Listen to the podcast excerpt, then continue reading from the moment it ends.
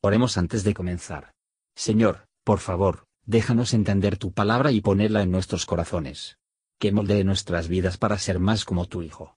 En el nombre de Jesús preguntamos. Amén. Capítulo 4 Y Booz subió a la puerta y sentóse allí, y he aquí pasaba aquel pariente del cual había Booz hablado, y díjole, Eh, fulano, ven acá y siéntate. Y él vino y sentóse. Entonces él tomó diez varones de los ancianos de la ciudad y dijo, Sentaos aquí. Y ellos se sentaron.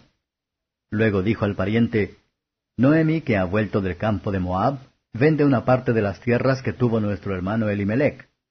Y yo decidí hacértelo saber y decirte que la tomes delante de los que están aquí sentados y delante de los ancianos de mi pueblo. Si hubieres de redimir, redime, y si no quisieres redimir, decláramelo para que yo lo sepa, porque no hay otro que redima sino tú y yo después de ti. Y él respondió, Yo redimiré. Entonces replicó Booz, El mismo día que tomares las tierras de mano de Noemi, has de tomar también a Ruth Moabita, mujer del difunto, para que suscites el nombre del muerto sobre su posesión.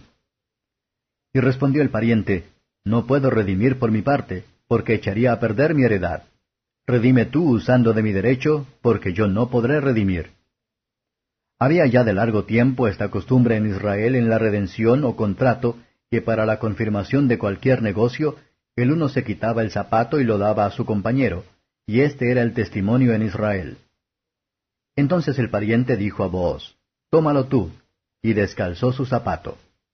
Y Booz dijo a los ancianos y a todo el pueblo, Vosotros sois hoy testigos de que tomo todas las cosas que fueron de Elimelech, y todo lo que fue de Chelión y de Maalón de mano de Noemi, y que también tomo por mi mujer a Ruth Moabita, mujer de Maalón, para suscitar el nombre del difunto sobre su heredad, para que el nombre del muerto no se borre de entre sus hermanos y de la puerta de su lugar. Vosotros sois hoy testigos. Y dijeron todos los del pueblo que estaban a la puerta con los ancianos, Testigos somos.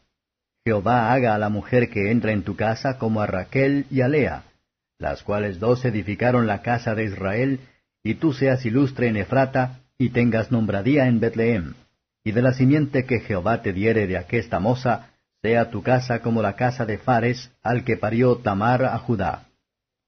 Vos pues tomó a Ruth, y ella fue su mujer. Y luego que entró a ella, Jehová le dio que concibiese y pariese un hijo. Y las mujeres decían a Noemi, Loado sea Jehová que hizo que no te faltase hoy pariente, cuyo nombre será nombrado en Israel, el cual será restaurador de tu alma y el que te sustentará tu vejez, pues que tu nuera, la cual te ama y te vale más que siete hijos, le ha parido. Y tomando Noemi el hijo, púsolo en su regazo, y fuele su ama. Y las vecinas diciendo, A Noemi ha nacido un hijo, le pusieron nombre, y llamáronle Obed. Este es padre de Isaí, padre de David. Y estas son las generaciones de Fares. Fares engendró a Esrón, y Esrón engendró a Ram, y Ram engendró a Aminadab, y Aminadab engendró a Naasón, y Naasón engendró a Salmón, y Salmón engendró a Booz, y Booz engendró a Obed, y Obed engendró a Isaí, e Isaí engendró a David. Comentario de Matthew Henry Ruth capítulo 4, versos 1 a 8. Esta cuestión depende de las leyes dadas por Moisés sobre las herencias, y sin duda que todo quedó resuelta en la forma regular y legal. Este pariente, cuando se enteró de las condiciones de la negociación, lo rechazó. De la misma manera muchos son tímidos de la gran redención, no están dispuestos a abrazar la religión, que han oído bien de ella, y no tienen nada que decir en contra de ella, ellos le dan su buena palabra, pero que están dispuestos a desprenderse de él, y no pueden ser obligados a ello, por miedo a estropear su propia herencia en este mundo. El derecho estaba resignado a Boas. Trato justo y abierto en todos los asuntos de contratos y el comercio. Es lo que todos debemos hacer conciencia de que aprobaría a sí mismos verdaderos israelitas, sin engaño. La honestidad se encontrará la mejor política, versos 9 a 12. Los hombres están preparados para aprovechar las oportunidades para aumentar sus propiedades, pero pocos conocen el valor de la piedad. Tales son los sabios de este mundo, a quien acusa el Señor con locura. Ellos no asisten a las preocupaciones de sus almas, pero rechazan la salvación de Cristo, por miedo a estropear su herencia. Pero Dios hizo Boúas el honor de poner en la línea del Mesías, mientras que el pariente, que tenía miedo de la disminución de sí mismo, y estropeando su herencia, tiene su nombre, la familia y la herencia olvidada. Versos 13 a 22. Ruth dio a luz un hijo, a través del cual miles y miríadas nacieron de Dios, y en ser el antepasado lineal de Cristo, que fue fundamental para la felicidad de todos los que serán salvos por él, incluso de nosotros, los gentiles, así como los de ascendencia judía.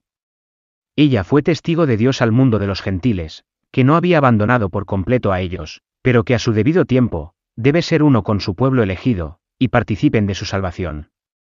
Oración a Dios asistió al matrimonio, y la alabanza a Él asistió al nacimiento del niño. Qué lástima es que el lenguaje piadoso no debe ser más utilizado entre los cristianos, o que debería ser dejado caer en la formalidad. Aquí es el descenso de David de Ruth. Y el periodo llegó cuando Belén Judá aparece mayores maravillas que los de la historia de Ruth, cuando la nena paria de otra mujer desamparada de la misma raza apareció, el control de los consejos del maestro romano del mundo, y el dibujo los príncipes y los reyes magos por el este, con tesoros de oro, incienso y mirra en pie. Será su nombre para siempre, y todas las naciones lo llamarán bienaventurado. En esa simiente serán todas las naciones de la tierra, serán benditas. Gracias por escuchar y si te gustó esto, suscríbete y considera darle me gusta a mi página de Facebook y únete a mi grupo Jesús Answers Prayer.